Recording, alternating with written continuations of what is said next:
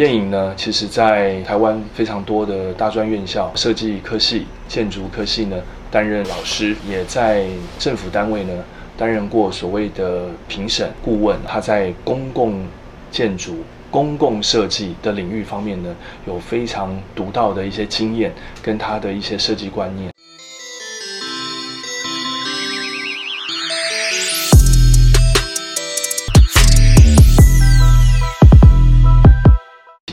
叶颖啊，我们知道在呃念淡江建筑系的时候，呃毕业的时候，那时候其实你是拿到呃建筑系的这个第一名啊来毕业。那所以呢，从建筑系毕业之后呢，开启了你整个建筑设计的这个呃历程。那尤其我们也知道，其实你在很年轻的时候就考上了建筑师执执照。是。那目前在不管是在建筑设计领域，或者是在室内设计领域，其实呢你都有涉猎啊。那能不能谈一下你的这个一路走来的这个心路历程？因为我在毕业的那一年，台北市的捷运开始通车，嗯，所以我当时就选择了一个呃捷运站北新北投的。但新北投捷运站就是说，它带给我很多方便的事情，改变了都市的那个。风貌，但它本身一定肯定也是一个，也是也是一个建筑物。那但是当时产生很多争议，噪音啊，跟旧的那个 context 的冲突。是，所以嗯，但是当然还是开幕，还是开了，还是通了。就是说，台湾一直在一个很有趣的状态，在就是它其实很混乱，然后那个混乱本身又代表它的生命力，又代表它的状态。毕业后参加了一个呃这个净土，又又得到了首奖，是就是二二八纪念公园。二二八纪念公园这件事情是一个机缘，就是说它其实是一个呃我的第一个案子，同时它也是我第一个做国际合作的。我自己认为我们当时提了一个，并不是用这么哀伤或者什么样的角度去纪念这个历史事件，而是从一种新的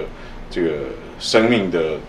的这个发展去诠释它。所以我们做了一个很像是呃，就整个案子它它其实很像是一个很缓的一个一个一个斜坡。然后它像是一个四个面的一个比较扁的一种金字塔形状，中间是挖空的。那中间这个有点像 courtyard 这个事情呢，就种了很多竹子。那有一个路径就这样，其实很简单。但 anyway 那个事情展开了我自己对于我的 包括事业的开展跟整个介入公共的一个一个契机了。最难的就是那意识形态的破除，是就是大家觉得这个事情就应该是这样，那为什么？我们不做一点尝试，或者为什么我们不试着去这个增加一点可能性？这件事情其实也是我工作当中一一种乐趣，或者说一种一种痛苦、痛并快乐的这种状态。是是是，也是它的难处。你们也拿到了一个小学的净图案首奖。对对，那可不可以说说看，这个小学呢的净图案的首奖是怎么得来的？那时候想象整个学校应该就是一个很大的游乐场，很大的游乐场，然后。不要有任何的限制。当然，我讲的是，嗯，对我们来讲，希望他们在看待，因为毕竟小朋友的眼眼眼光跟那个那个 sight 跟我们是不一样的。对，所以，呃，那时候很希望可以创造一个好玩的空间。这个好玩，某种程度就有几个呃比较深深的一种概念。首先，我我我其实是我们希望可以某种程度去权威化，所以我们开始做一些。所谓其实也是说，我自己认我自己定义它也是种所谓的跨域，就是去边界化。是我们把教室跟学习的空间从呃原本就是一个教室的框架里面，延伸出非常多的平台走道，而且是尺度相当宽敞的。那利用这样的事情，让那个活动本身是不受限制，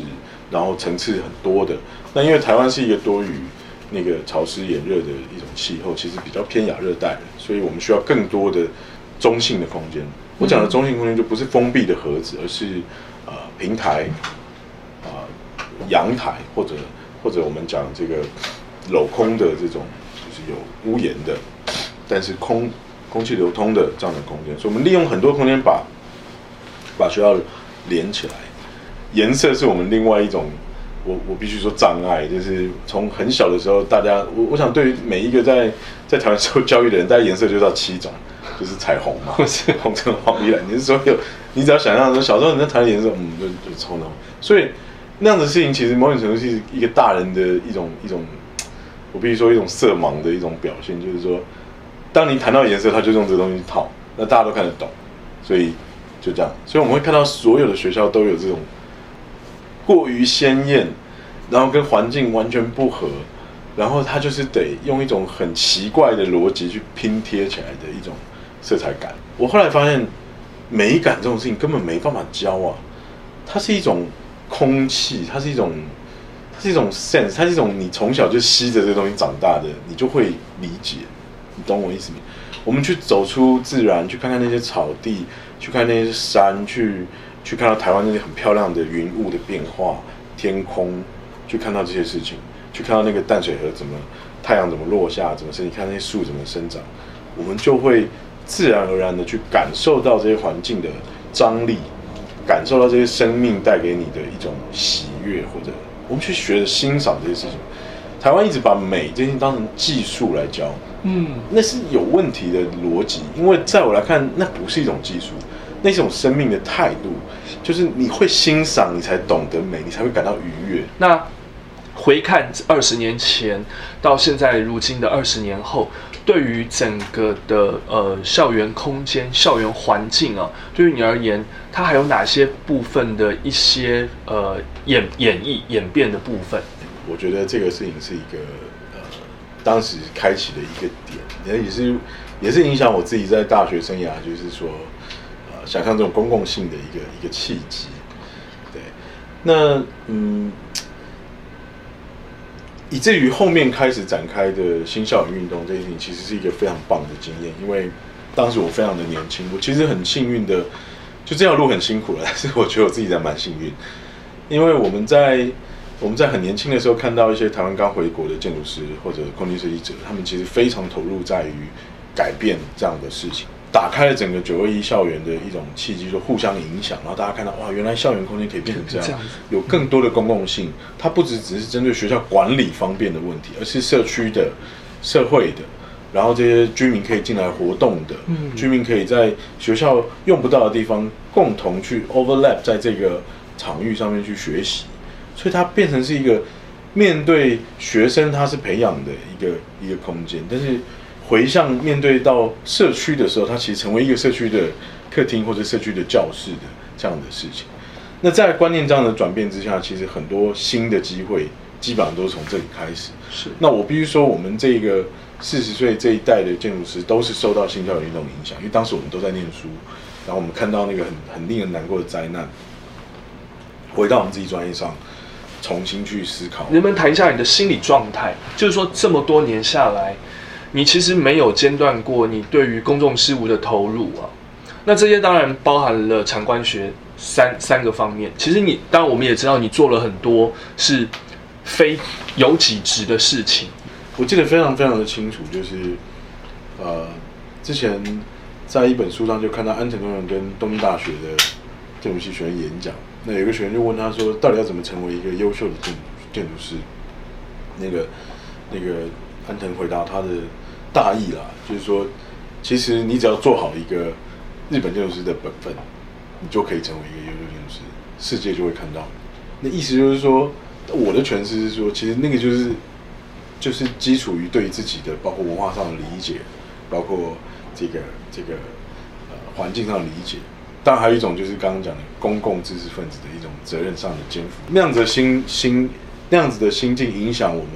现在包括面对。不管是学生的社群啊，或者是呃学校里面的这些教育